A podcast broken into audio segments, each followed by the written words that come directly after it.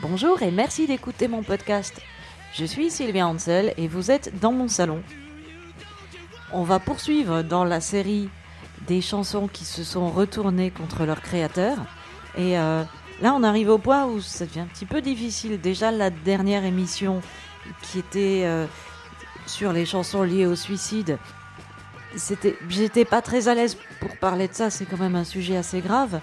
Et là, bah, c'est encore pire parce que on va être dans les chansons qui ont poussé au meurtre. On va commencer avec Marilyn Manson et la tuerie de Columbine. C'était le 20 avril 1999. Eric Harris et Dylan Klebold pénètrent dans le lycée de Columbine, à Littletown, dans le Colorado. Les deux adolescents sont armés de pistolets, de fusils à pompe, de carabines, de couteaux de chasse, et en plus, ils ont posé des bombes artisanales euh, dans leur lycée. Euh, C'est dire si les deux jeunes hommes ne plaisantent pas tellement. Et une fois entrés, ils tirent. Ils tirent d'abord dans la cafétéria, puis dans les couloirs et la bibliothèque. Et la tuerie dure 49 minutes, quand même en tout. Bilan 15 morts, dont les deux garçons qui se tirent chacun une balle dans la tête au moment où ils comprennent qu'ils sont coincés. Et c'est l'un des premiers drames scolaires ultra médiatisés aux États-Unis. Malheureusement, depuis, il y en a eu euh, pas mal, mais euh, bref. Et dans les semaines qui ont suivi ce massacre absolument atroce, les médias euh, ont évoqué de nombreuses explications au drame, diverses et variées. On a incriminé les jeux vidéo, la fascination pour les armes euh, ou pour le nazisme, et la musique de Marilyn Manson.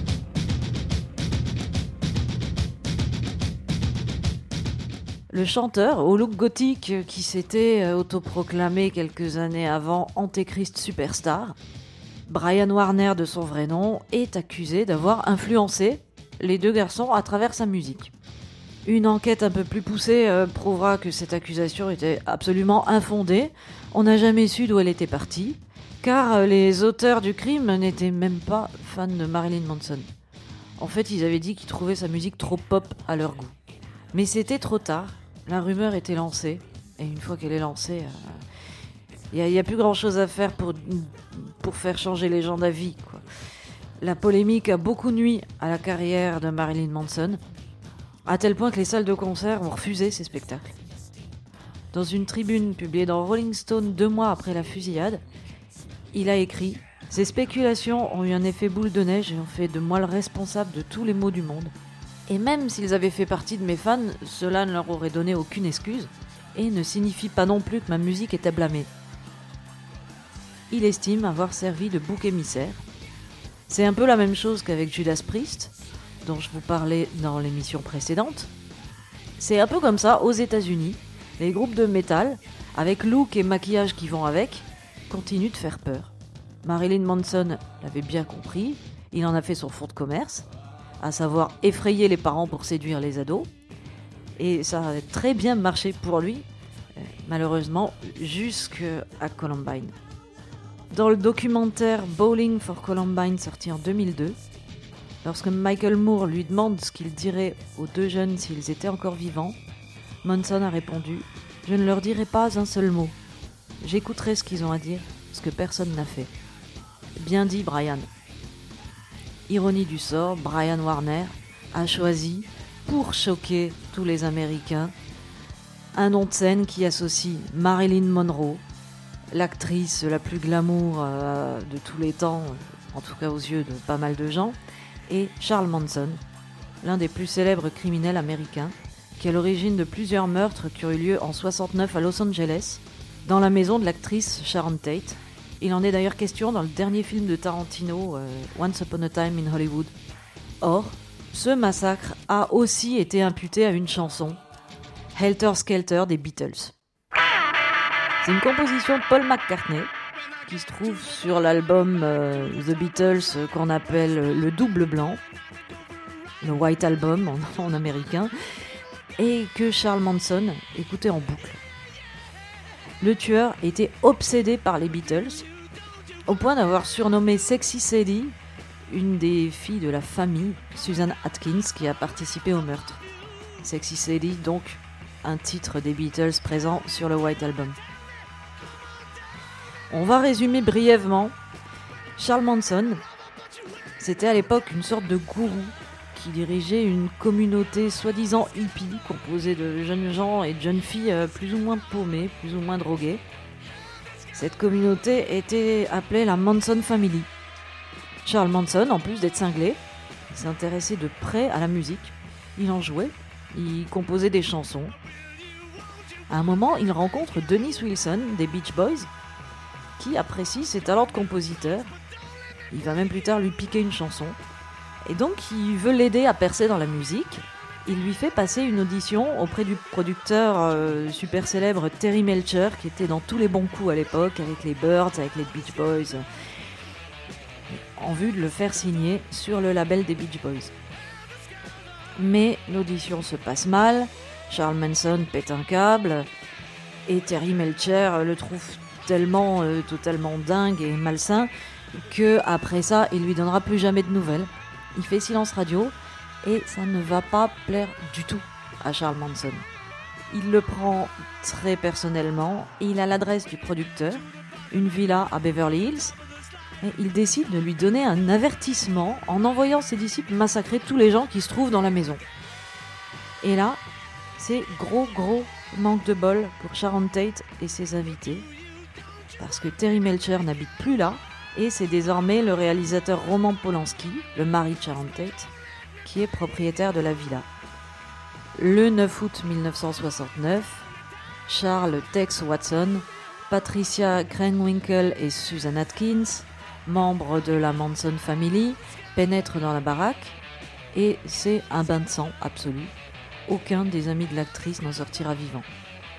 Susan Atkins euh, va tuer Sharon Tate, qui était alors enceinte de 8 mois, de 16 coups de poignard. 16. L'acharnement, quoi. Ce soir-là, les meurtriers ont tagué avec leur sang de leurs victimes les mots pigs et death to pigs. Cochon est mort au cochon, allusion à la chanson Piggies de George Harrison qui se trouve elle aussi sur le double blanc. Ils ont aussi tagué Helter Skelter avec une faute d'orthographe sur le frigo. Lors de son procès, Charles Manson a tout simplement expliqué que les Beatles étaient les vrais responsables de tous ces meurtres. Manson avait découvert l'album blanc en décembre 68, au moment de sa sortie, et il croyait que les Beatles avertissaient l'Amérique d'un conflit racial imminent à travers tout cet album. Dans l'idée de ce cinglé de Manson, les Beatles étaient ni plus ni moins que les quatre cavaliers de l'Apocalypse, qui, par leur chanson, lui ordonnaient, ainsi qu'à ses disciples, de préparer l'Holocauste. Bah oui, bien sûr. Manson, il utilisait les mots helter skelter dans le sens de chaos pour parler de ce soulèvement à venir.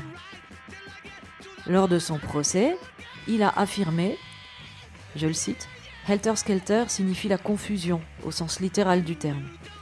Ça ne veut pas dire que certaines personnes vont en tuer d'autres. Helter Skelter, c'est la confusion. La confusion s'empare rapidement de vous. Il a aussi dit, c'est une conspiration. La musique dit aux jeunes de se soulever contre l'ordre social parce qu'il détruit rapidement les choses. La musique vous parle tous les jours, mais vous êtes trop sourd, trop bête et trop aveugle pour écouter la musique. Ce n'est pas ma conspiration, ce n'est pas ma musique. J'entends ce dont elle parle. Elle dit rise, elle dit tu. Pourquoi me faire porter le chapeau? C'est pas moi qui ai écrit cette musique.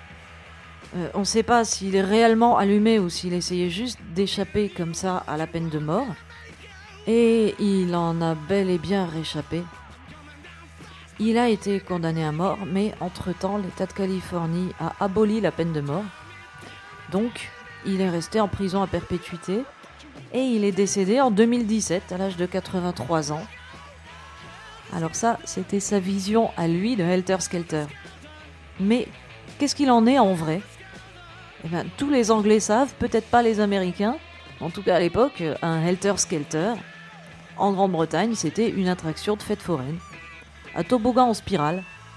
D'ailleurs, le riff en espèce de descente chromatique euh, fait vraiment penser à la descente d'un toboggan.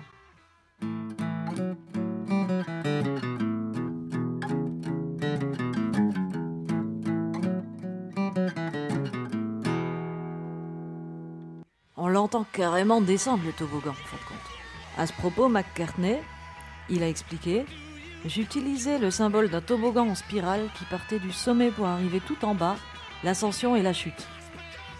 On est donc loin du soulèvement des Afro-Américains qui conduirait à l'apocalypse, comme l'avait interprété Charles Manson.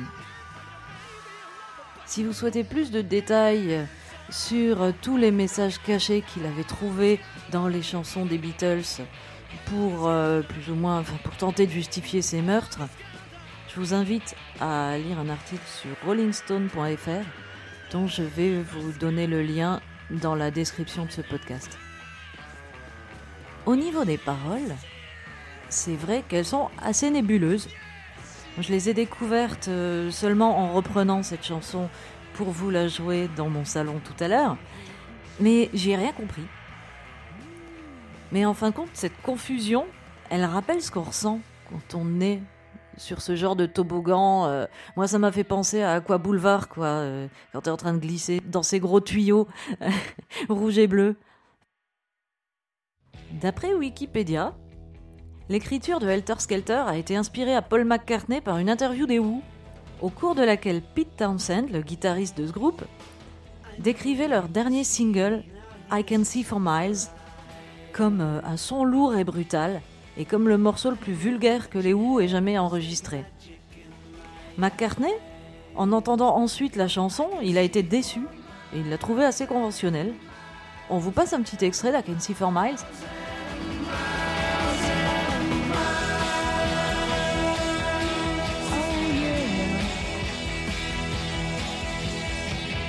If you think that I don't know about the little tricks you play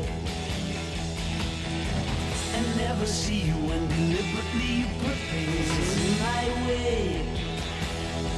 Well, here's a poke at you. You're gonna choke on it too. You're gonna lose that smile because all the while I could see for miles and miles. I could see for miles and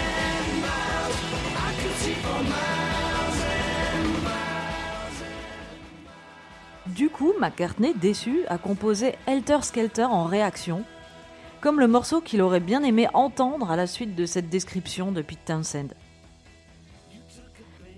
On dit que c'est ce morceau, Helter Skelter, qui aurait inspiré le hard rock et tout le métal après, dont Marilyn Manson en fin de compte. Bon, si vous voulez mon avis personnel, Helter Skelter c'est très loin d'être ma chanson préférée des Beatles. Et pour tout vous dire, en vrai je préfère I Can See For Miles des Who. J'ai toujours trouvé dans Helter Skelter un côté forcé, un truc pas naturel, euh, comme si McCartney il s'était dit euh, Putain, euh, j'en ai marre d'être le gentil Beatles. Moi aussi, je veux faire des trucs sauvages comme John Lennon et, je, vais, je m'en vais vous montrer de quel bois je me chauffe. Mais en fait, ça lui va pas vraiment de faire le mec super en colère. Surtout pour parler d'un toboggan.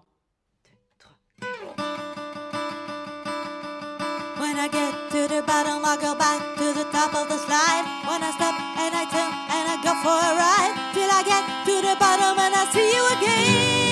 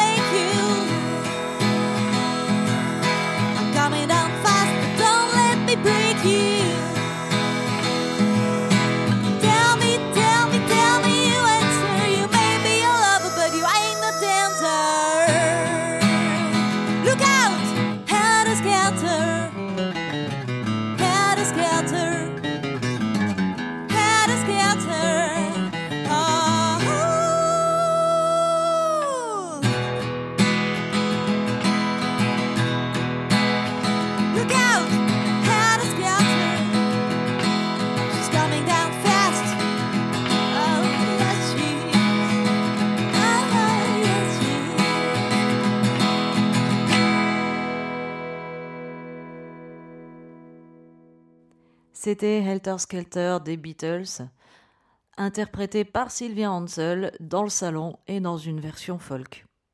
On s'y retrouve pour une prochaine émission. En attendant, écoutez mes chansons, mais si vous voulez tuer des gens, n'invoquez pas ma musique comme excuse, s'il vous plaît.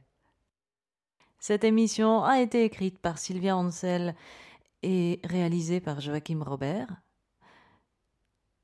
Et c'est tout.